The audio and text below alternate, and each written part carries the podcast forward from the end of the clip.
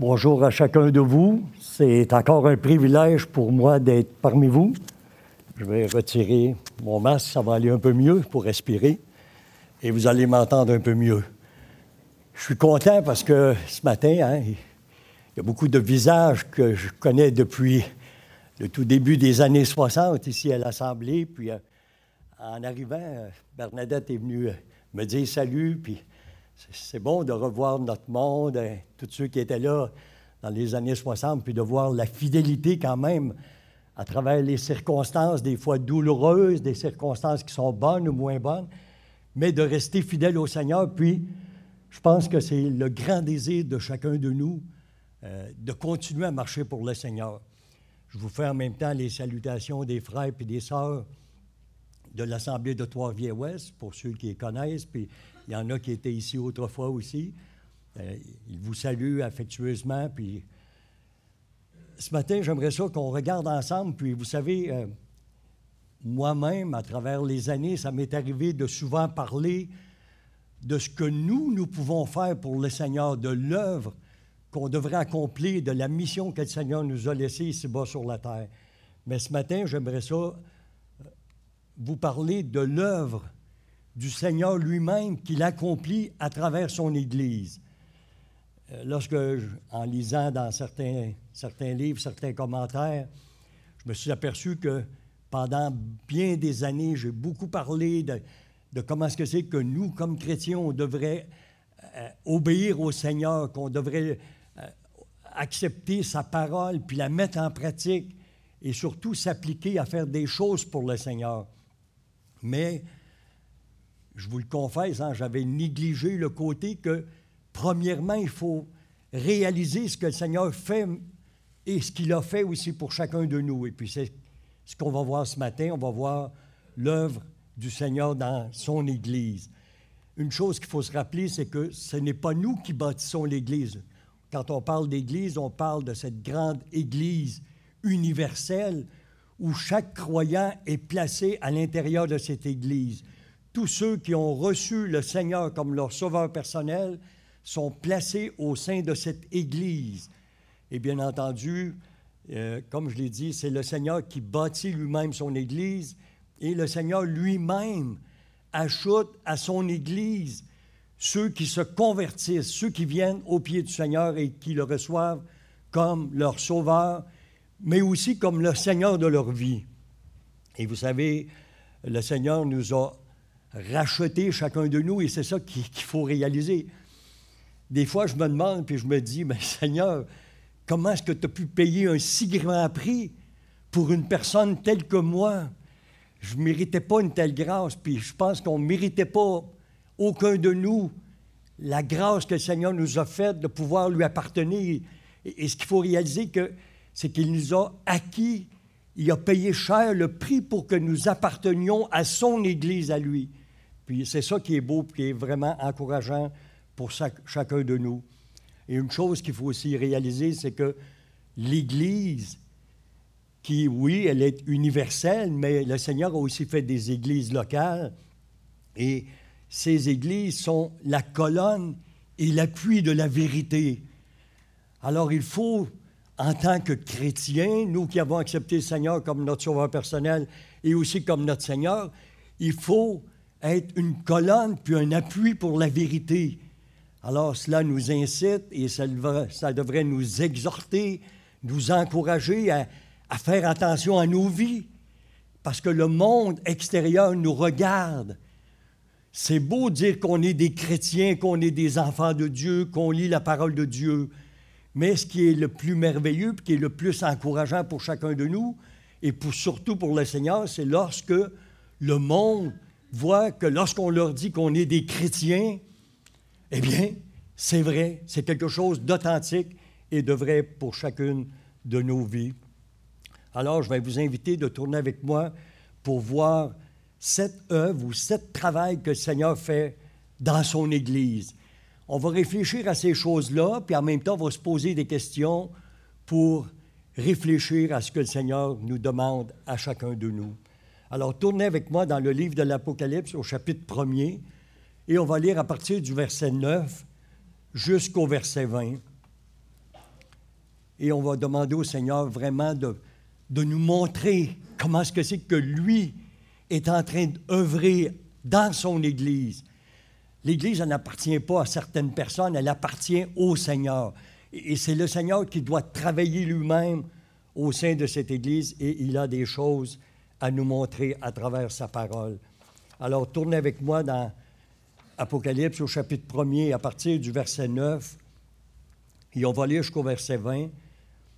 Apocalypse chapitre 1er, verset 9. Moi, Jean, votre frère, qui est part avec vous à la tribulation, au royaume et à la persévérance en Jésus, j'étais dans l'île appelée Patmos à cause de la parole de Dieu et du témoignage de Jésus.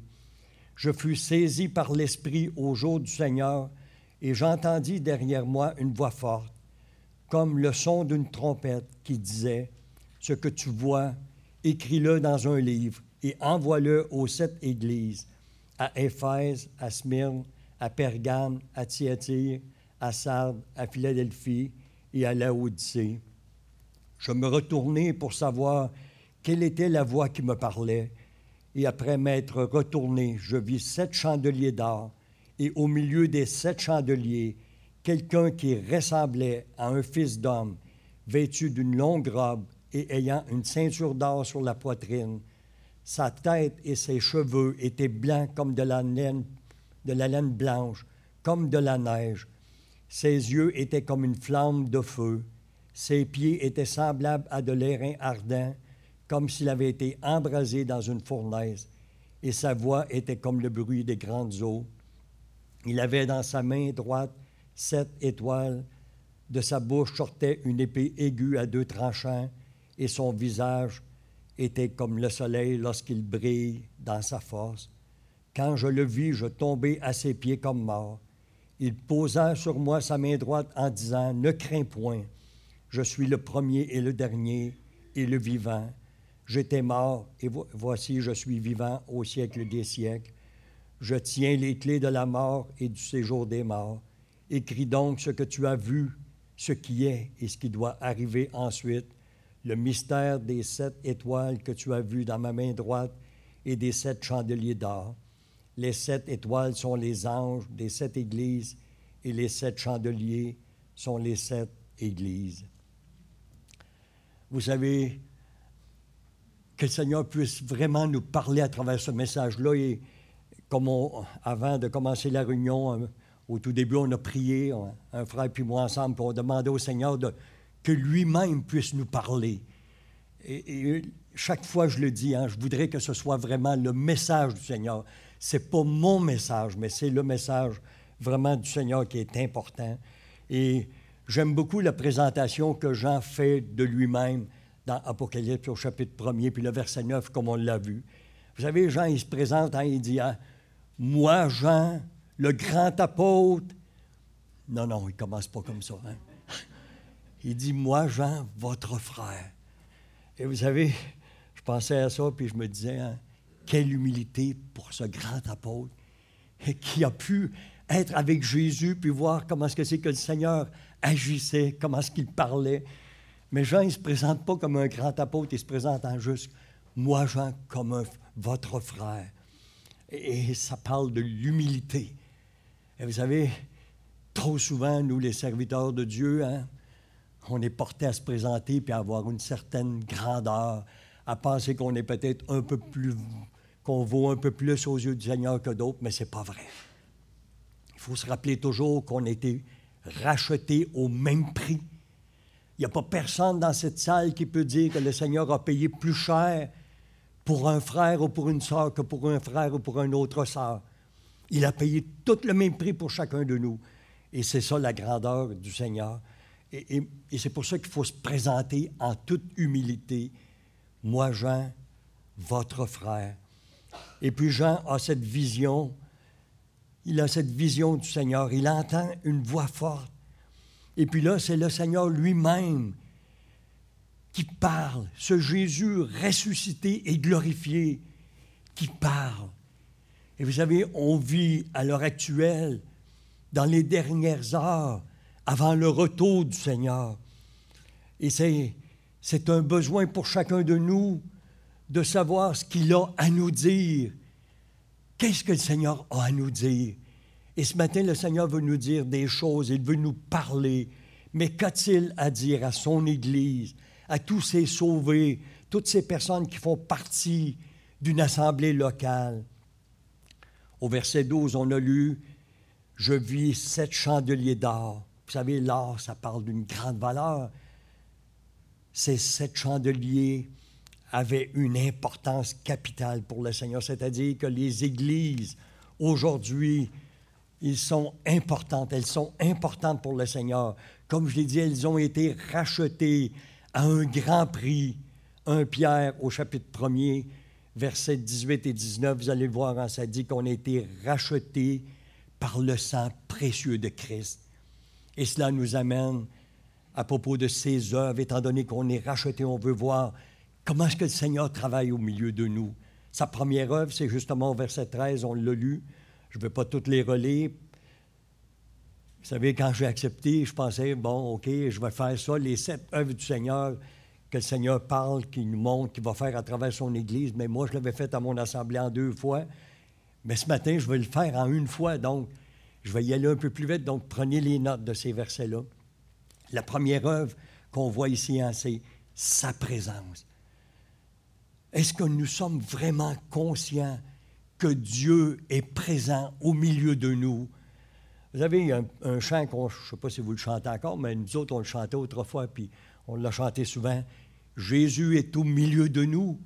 Son regard s'abaisse sur nous pour trois raisons principales. Hein.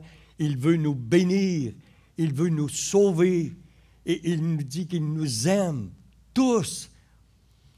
Je ne veux pas vous le chanter, le cantique, hein, parce que je veux que vous restiez avec moi jusqu'à la fin. Avant, hein, c'était beau. Moi, j'écoutais les chants, puis je me disais, je pense que j'aurais aimé ça qu'on continue hein, jusqu'au terme de, cette première réunion, juste avec les chants, tellement que ça nous prépare à l'éternité, ça nous fait réaliser, hein, quand on va être avec le Seigneur, ça, va être merveilleux d'entendre ces beaux chants, cette belle musique. On, sentait déjà qu'on a un avant-goût de, ce qui nous attend de l'autre bord. Puis, puis j'espère, hein, du fond de votre cœur, que vous savez que le Seigneur est au milieu de nous, puis on a hâte d'être avec lui d'être dans sa présence pour pouvoir le bénir puis le louer. Alors, c'est important pour nous de réaliser ça. Le Seigneur est au milieu de nous. Alors, ça va m'inciter à, faire attention à mes paroles avec mes frères et mes soeurs parce qu'il est là, lui, il est présent. Je ne veux pas dire n'importe quoi à mes frères et mes soeurs. Je ne veux pas les blesser, les humilier, les rabaisser. Mais non, je suis conscient que le Seigneur est là. Il entend mes paroles. Il écoute ce que je dis. Donc, c'est la première œuvre. Il est au milieu de nous. Est-ce qu'on réalise cette chose-là? La deuxième chose, c'est la deuxième partie du verset 13, où il nous est dit, il est vêtu d'une longue robe ayant une ceinture d'or sur la poitrine. Cela nous parle de son règne sur nous. Cette robe représente la majesté, un rang officiel il règne sur nous. Vous savez, le Seigneur nous démontre vraiment la supériorité, sa supériorité sur l'Église et sur chacun de nous. Et vous savez, avec tout amour et avec toute affection, j'aimerais ça vous poser cette question. Est-il le Seigneur de votre vie? Est-il le maître de votre vie? Est-ce qu'il est vraiment le maître de votre vie?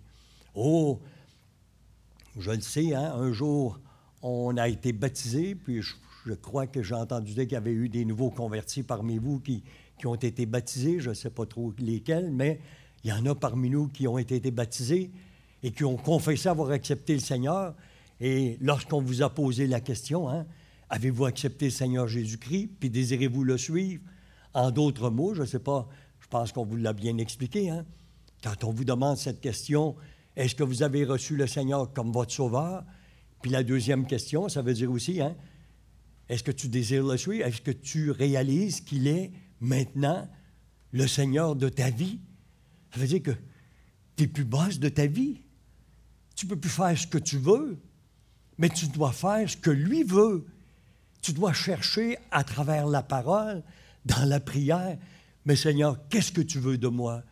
Bien entendu, des fois, le Seigneur va nous demander des choses qui ne sont pas toujours agréables pour nous. Il y a des fois, oui, ce n'est pas toujours agréable ce que le Seigneur nous demande, mais parce que je lui ai dit oui, hein, lorsque j'ai pris cette décision, oui Seigneur, je t'accepte comme mon sauveur, puis oui, je t'accepte comme le Seigneur de ma vie, j'ai pris cet engagement hein, de lui donner toute ma vie.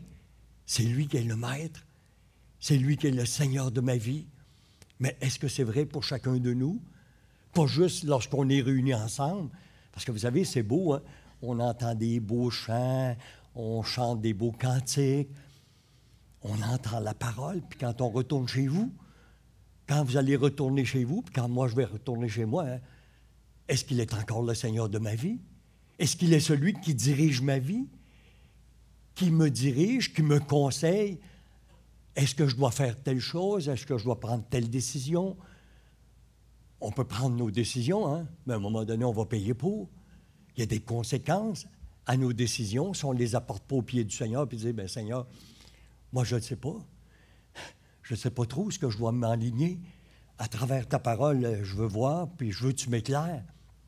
Puis peut-être aussi que le Seigneur va se servir de frères ou de sœurs au sein de l'Assemblée qui vont me donner des conseils, qui vont me diriger, pas parce qu'ils se pensent supérieurs à moi, mais parce qu'ils veulent m'aider à comprendre la volonté de Dieu.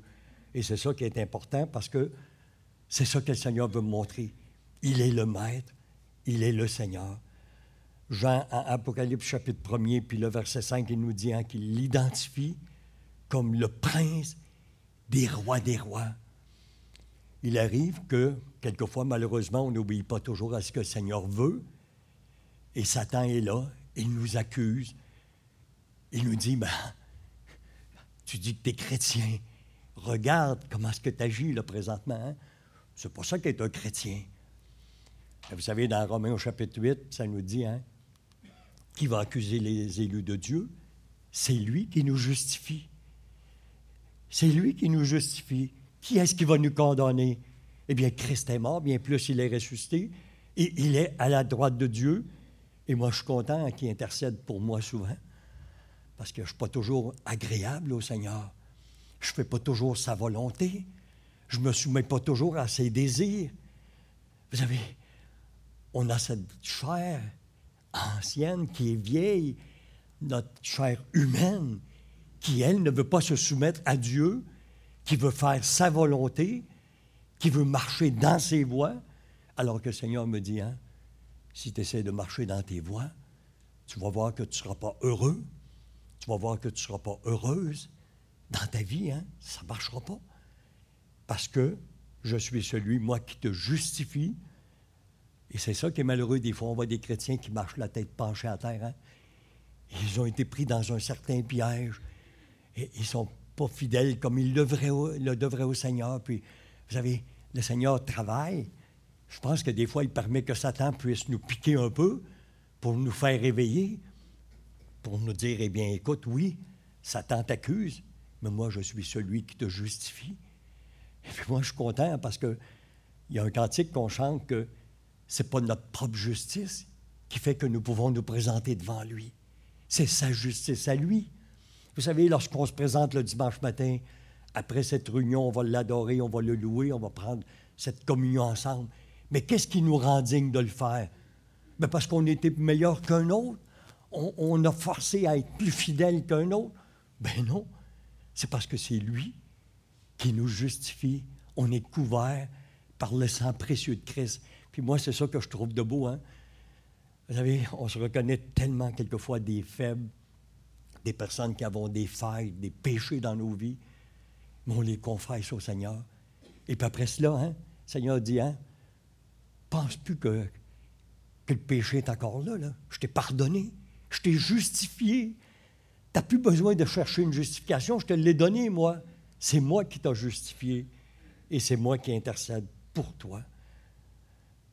La troisième œuvre que le Seigneur fait aussi, au verset 14, au tout début du verset 14, vous allez voir que le Seigneur est celui qui purifie son Église. Sa tête et ses cheveux étaient blancs comme de la laine blanche, comme de la neige. Cela nous parle de la pureté de Christ. Vous savez, on connaît très bien ce verset dans 2 Corinthiens au chapitre 5 qui nous dit que Christ était sans péché. Et, parce qu'il est pur, il travaille au sein de son Église pour que son Église soit une Église sainte et pure. C'est son désir. Prenez en note Colossiens au chapitre 1er, versets 21 et 22. Vous allez voir que le Seigneur nous a réconciliés avec Dieu pour nous faire paraître devant lui en étant saints, sans défaut, sans reproche. Vous savez, le salut que vous avez accepté, qui que vous soyez, c'est pas juste pour vous empêcher d'aller en enfer. Il y a des fois qu'il y a des personnes qui ont reçu le message Viens au Seigneur Jésus, parce que si tu ne viens pas au Seigneur Jésus, tu t'en vas droit en enfer. Ça, c'est une partie de la vérité. Mais il y a plus que cela. Viens au Seigneur Jésus, parce que oui, tu n'iras pas en enfer, mais tu vas vivre pour lui. Tu vas avoir une vie à lui offrir, une vie sainte, pure, sans défaut. Bien sûr, vous allez me dire, mais ça va arriver qu'on va tomber, on va avoir des chutes. Bien oui, c'est vrai, on va le voir un peu plus tard. Mais relisez dans Éphésiens chapitre 5 et puis à partir du verset 25 à 27. Je sais que par expérience, hein, on se sert des versets lorsqu'on fait des mariages. On nous cite les versets. Hein? Femmes, soyez soumises à vos maris. Puis là, on arrive au verset justement 25 où on dit hein, que les maris aiment leurs femmes. Avez-vous remarqué la suite? Comme Christ a aimé son Église et son désir à Christ, c'est quoi? C'est que son Église soit glorieuse, sans tache, ni ride, ni rien de semblable, mais sainte et irréprochable. Je dis, ben voyons, Jean-Louis, est-ce qu'on peut être irréprochable? Parce que moi, là, je tombe, des fois, ça m'arrive de tomber dans le péché. Puis si vous me dites que vous ne péchez pas jamais, hein, ben moi, je ne vous crois pas, parce que la parole de Dieu me dit que si vous dites que vous êtes sans péché, hein, vous êtes des menteurs. On est des menteurs. Hein? Si j'essaierais de vous faire croire que je suis une meilleure personne que vous, puis que je ne fais jamais de péché, bien, vous pourriez venir me voir après la réunion et dire Jean-Louis, hein, tu as un sérieux problème, puis il va falloir que tu le règles parce que c'est pas vrai. On est tous des personnes qui chutons à un moment ou à un autre. Mais vous savez quoi? C'est ça qui est merveilleux, hein? 1 Jean, chapitre 1 nous dit que si nous confessons nos péchés, il est fidèle et juste pour nous les pardonner et puis ensuite quoi? Pour nous purifier de toute iniquité. Le Seigneur veut nous rendre propres, propres, propres. Pourquoi? Parce qu'il veut que l'on fasse la chose la plus merveilleuse pour lui, hein? qu'on l'adore, qu'on le remercie pour toute l'œuvre qu'il opère à travers chacun de nous. Et c'est ça qui est merveilleux. Sa prochaine œuvre, sa quatrième œuvre qu'il va faire au sein de son Église. C'est au verset 14, lorsqu'on lit que ses yeux étaient comme une flamme de feu. Vous savez, le Seigneur, il sait tout. Sa sainte omniscience. Il est au courant de tout ce qui se passe dans les églises qui se disent chrétiennes. Il n'y a rien, rien, rien que vous pouvez cacher au Seigneur. Bien sûr, on peut le cacher quelquefois aux frères et aux sœurs. Mais vous savez, il n'y a rien, rien que l'on peut cacher au Seigneur. Il sait tout de nos vies. Tout ce qui est caché lorsqu'on est seul chez nous, lorsque personne ne sait ce que nous faisons. Il a les yeux comme une flamme de feu. Nulle créature, nous est-il dit dans Hébreu chapitre 4 et le verset 13, nulle créature n'est cachée devant lui, mais tout est nu et découvert au celui à qui nous devons rendre des comptes. Vous savez, lorsque vous êtes seul chez vous, lorsque vous n'êtes pas avec les frères et avec les sœurs, est-ce que votre conduite, vos actions, vos pensées, est-ce qu'elles sont dirigées pour le Seigneur ou est-ce qu'elles sont comme le monde? Et c'est cela qu'il faut prendre garde. Il veille à notre bien-être spirituel et il veut que nous soyons d'authentiques chrétiens. Il arrive souvent, malheureusement, que des personnes à qui on témoigne vont nous dire Ah, ben Jean-Louis, c'est ça qu'être chrétien. Eh bien, moi, je travaille avec un tel ou avec une telle. Puis si tu l'entendrais parler ou si tu verrais la manière qu'elle agit, hein, Ben, c'est ça qu'être chrétien, ben moi, j'aime mieux rester dans ma religion. Parce que vous savez, nous, on ne pratique pas une religion. On a une relation personnelle, intime avec le Christ qui devrait changer nos vies. Ça devrait changer nos attitudes, la manière qu'on va agir avec nos conjoints, avec nos conjointes, avec les responsables de l'Assemblée, avec ceux qui participent, qui sont ici au sein de cette Assemblée. Vous savez, il faut que le Seigneur change nos cœurs. On a chacun nos caractères, je le comprends. C'est vrai.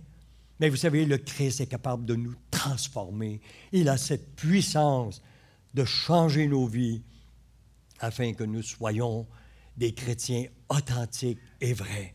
C'est le désir du Seigneur. Parce qu'un jour, vous savez, les temps proches, on va aller à sa rencontre, on va avoir des comptes à rendre au Seigneur Jésus sur tout ce qu'il sait de nous. Son regard va droit au cœur de tous ceux qui font partie de cette Église. Mais vous savez, il y a une chose aussi qui doit nous rassurer. Vous savez, il y a des personnes des fois qui nous disent, mais si le Seigneur sait tout, hein? moi, je ne sais plus si je vais bouger, si je vais faire quelque chose. Ben non, soyez rassurés. Hein?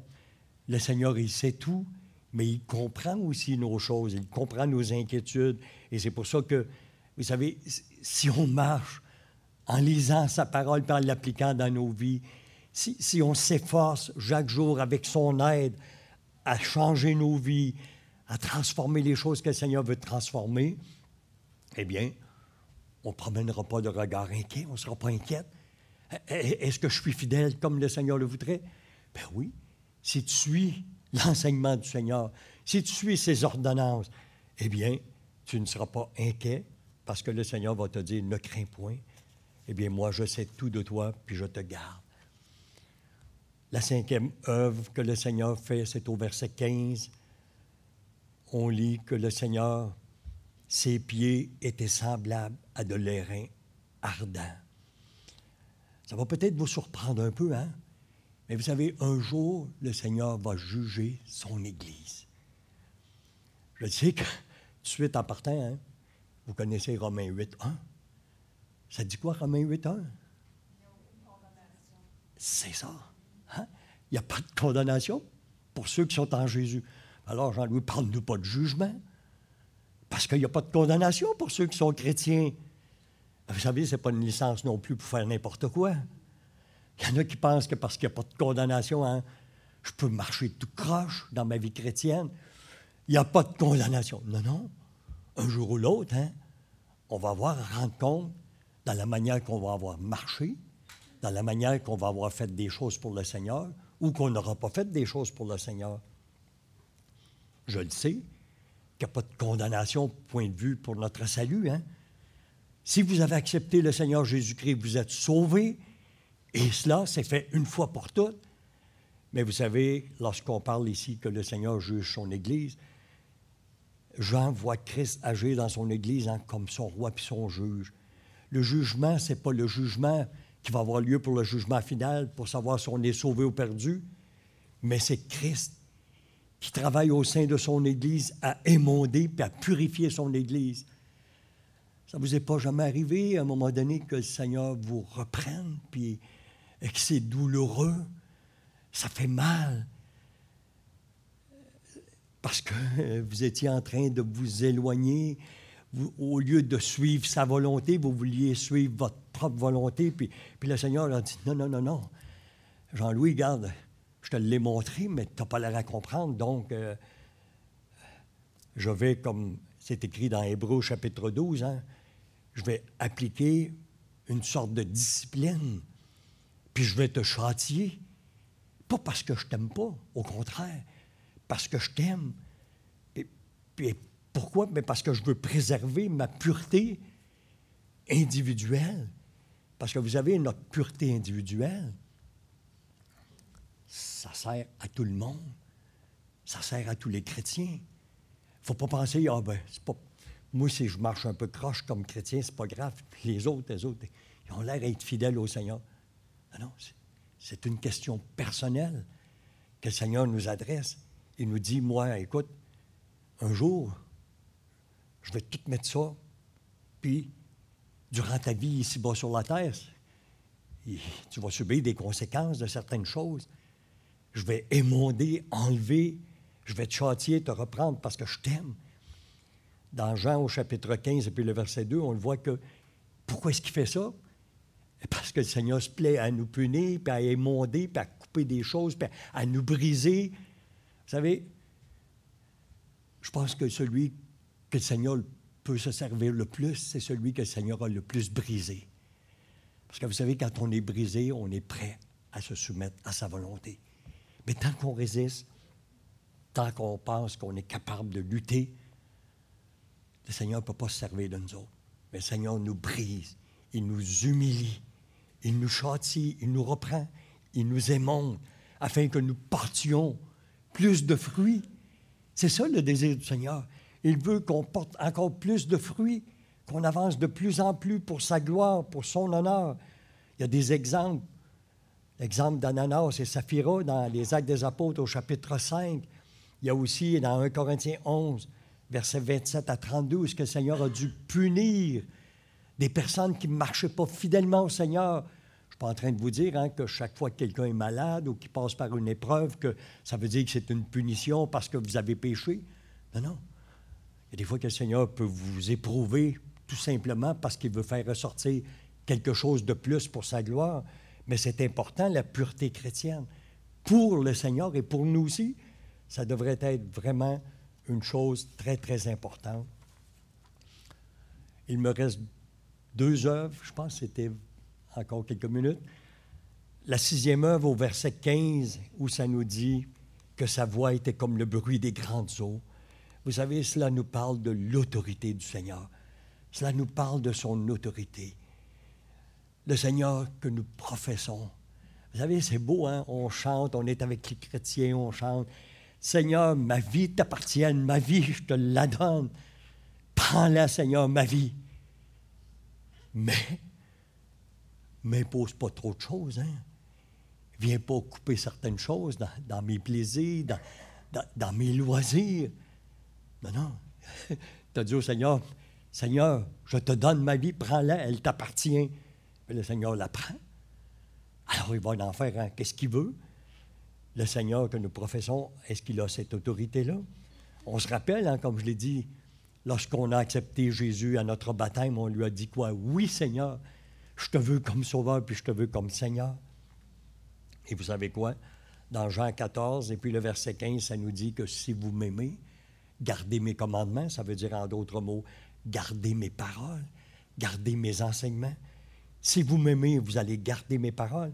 Et Jean 14, 21 dit, bien, celui qui a mes commandements ou celui qui a mes paroles et qui les garde, c'est celui qui m'aime. Vous me dites que vous aimez Jésus? Vous savez, la seule manière que je vais le savoir, c'est si vous vous soumettez à sa parole, si vous marchez dans ses voies, si vous obéissez à ce que le Seigneur demande. Et c'est ça qui est beau, hein? Le Seigneur nous dit, tu ne peux pas dire que tu m'aimes si tu ne gardes pas ma parole dans ton cœur, si tu ne la lis pas. Parce que vous savez, c'est important, puis je, pense qu'on le fait pas assez souvent, hein, encourager les chrétiens. Lisez la parole de Dieu, pas juste le dimanche matin, lundi, mardi, mercredi, puis ainsi de suite. Chaque jour de la semaine, lisez-la sa parole, parce que si vous ne la lisez pas, comment est-ce que vous pouvez la garder? Lorsque vous allez être placé devant une situation difficile, comment est-ce que vous allez être fidèle au Seigneur si vous ne lisez pas sa parole? Mais moi, je comprends a des chrétiens, malheureusement, que ça ne va pas bien dans leur vie parce qu'ils ne la lisent pas. Ils ne l'appliquent pas à leur vie. Ils ne sont pas conscients que cette parole, hein, c'est une, nourriture. Êtes-vous capable de vous priver de nourriture pendant une semaine, quinze jours, trois semaines, puis d'en prendre juste une petite bouchée, c'était là de temps en temps que quelqu'un vous donne? Ça ne fait pas des personnes trop, trop fortes. Eh bien, c'est la même chose pour le Seigneur. Plus on lit sa parole, plus on est imprégné de sa parole, plus le Seigneur nous parle, plus il nous corrige, plus je m'avance plus près du Seigneur, plus je m'aperçois, puis je me dis, mais Seigneur, tu dois être découragé d'avoir tant de choses à enlever de ma vie, puis tant de mauvaises herbes à, enlever. Vous savez, ma femme, elle enlève toutes les mauvaises herbes autour des fleurs chez nous, puis je la vois souvent travailler après ça. Et puis moi, je me suis conscient que le Seigneur est tout en train de faire ça avec moi dans ma vie. Hein. Il enlève tout ce qui ne plaît pas, tout ce qui n'est pas à sa gloire. parce qu'il veut que je sois pour sa gloire, pour son honneur. Nous aurions beau chanter Mon Jésus, je t'aime, mais si je ne garde pas sa parole, tout cela n'est que des paroles qui montent et qui vont redescendre sans avoir aucun effet. Mais si je garde sa parole dans mon cœur, puis si je lui chante Mon Jésus, je t'aime, c'est vrai, c'est authentique, c'est réel. Le Seigneur, il en est conscient, son nom est glorifié et les chrétiens sont encouragés par ma fidélité. Alors, en réponse à son amour, est-ce que je lui laisse toute son autorité? Et je termine avec la dernière œuvre, la septième. Eh bien, nous voyons sa protection. Il est écrit, il avait dans sa main droite les sept étoiles. Vous savez, cela nous parle de sa protection pour ceux qui sont responsables, pour les anciens, les responsables spirituels. Il a dans sa main droite les sept étoiles. On l'a lu dans la parole de Dieu. Les sept étoiles sont les sept anges des sept églises. Et au verset 20, ça nous dit que les sept anges sont les messagers, les anciens, les pasteurs, ceux qui ont reçu la responsabilité de s'occuper des âmes. Il les tient dans sa main droite. Vous savez, c'est beau, hein? La main droite nous parle de la puissance. Il a la puissance de garder ses serviteurs, à être fidèles pour lui, pour son honneur. Mais vous savez, il s'adresse aussi à chacun de nous. Dans 1 Thessaloniciens chapitre 5 et au verset 12, il écrit à tous les autres, Nous vous prions, frères, d'avoir de la considération pour ceux qui travaillent parmi vous, qui vous dirigent dans le Seigneur et qui vous exhortent. Vous savez, avoir de la considération, ça ne veut pas dire que vous mettez quelqu'un sur un piédestal, mais vous avez de la reconnaissance envers Dieu il faut être capable de remercier Dieu pour ces personnes que Dieu a placées pour avoir une responsabilité pour diriger son Église, son assemblée. Et au verset 13, il dit, Ayez pour eux beaucoup d'affection à cause de leur œuvre. Vous savez,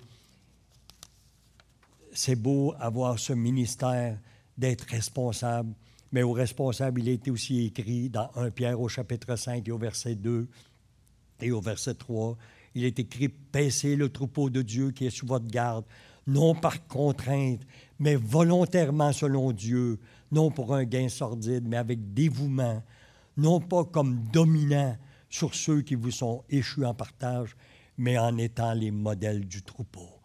Alors c'est beau, hein? Vous savez, le Seigneur a tout bien planifié son Église. Il y en a qui ont reçu une mission spéciale de faire une œuvre spéciale. Il y en a d'autres qui ont d'autres missions, qui ont d'autres œuvres à accomplir. Et chacun de nous avons une œuvre. Et quelquefois, on pense que c'est juste ceux qui sont en avant qui vont recevoir la gloire du Seigneur. Et je le répète aussi encore parmi vous, comme je l'ai dit à mon assemblée, hein, s'il n'y avait pas de ces personnes qui ont à cœur de s'occuper ici, de faire le ménage, de s'occuper de réparer les choses qui sont brisées dans votre local, de faire en sorte que le monde soit bien accueilli, même si vous auriez les meilleurs responsables de toutes les églises autour. Hein? Si ce n'était pas accueillant ici, s'il n'y avait pas des personnes qui faisaient d'autres œuvres, à quoi est-ce que cela servirait-il? Hein? Ça prend chacune des œuvres qui, aux yeux de Dieu, va recevoir sa récompense selon sa fidélité. Si vous êtes fidèle dans les moindres choses, Dieu va vous en donner des plus grandes. Je l'ai vécu par expérience. Hein.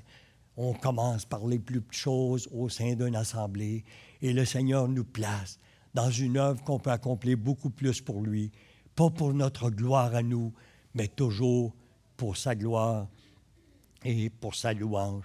Et je vous remets très vite ces choses pour que vous puissiez vous en rappeler. C'est beau de voir comment est-ce que c'est que le Seigneur travaille dans son Église. Et, et ce matin, j'espère que à travers ce que vous avez vu de l'œuvre du Seigneur. Cela va vous porter à louer le Seigneur. Seigneur, merci pour ta patience, merci pour ton amour, merci pour ton endurance, ta patience constante qui me relève, qui m'aime malgré mes faiblesses, qui me relève, parce que Seigneur, tu n'abandonnes pas le combat avec moi, tu continues à lutter, et puis cela m'encourage à continuer, puis à lutter, parce que je veux ta gloire et ton honneur. J'espère que c'est le désir de chacun de nous, que nous voulons l'adorer parce qu'il en est vraiment digne. Je ne sais pas si je dois terminer par la prière ou si vous terminez par la prière entre les deux. Oui? OK. Seigneur notre Dieu, on est vraiment reconnaissant pour ton amour envers nous. Seigneur, on était loin de toi, on était perdus. On ne méritait pas aucunement ton amour, mais tu nous as tant aimés. Seigneur Dieu t'a donné ton Fils, lui qui n'a pas connu le péché, lui qui était sans péché. Et il s'est couvert de nos péchés. Et lorsqu'il était sur cette croix, il a pu s'écrier, Mon Dieu, mon Dieu, pourquoi m'as-tu abandonné? Eh bien, Seigneur Dieu, c'est à cause de nos péchés qu'il a été cloué sur cette croix. Merci que tu nous as aimés. Merci parce que Jésus nous a aimés. Merci parce que le Saint-Esprit nous a révélé ta parole, nous a fait comprendre ta parole. Bénis, Seigneur Dieu, cette assemblée. Fortifie-la, qu'elle puisse grandir spirituellement. Garde tes serviteurs et tes servantes, ceux qui ont un ministère à accomplir au sein de cette assemblée. Que tu puisses, Seigneur Dieu, les garder. Seigneur, on te prie pour ceux qui souffrent, ceux qui sont malades. Peut-être qu'il y en a qui étaient découragés, bien que ça puisse les encourager de savoir que tu les aimes et qu'ils sont vraiment précieux à tes yeux. Bénis chacun de nous en ton nom et pour ta gloire. Amen.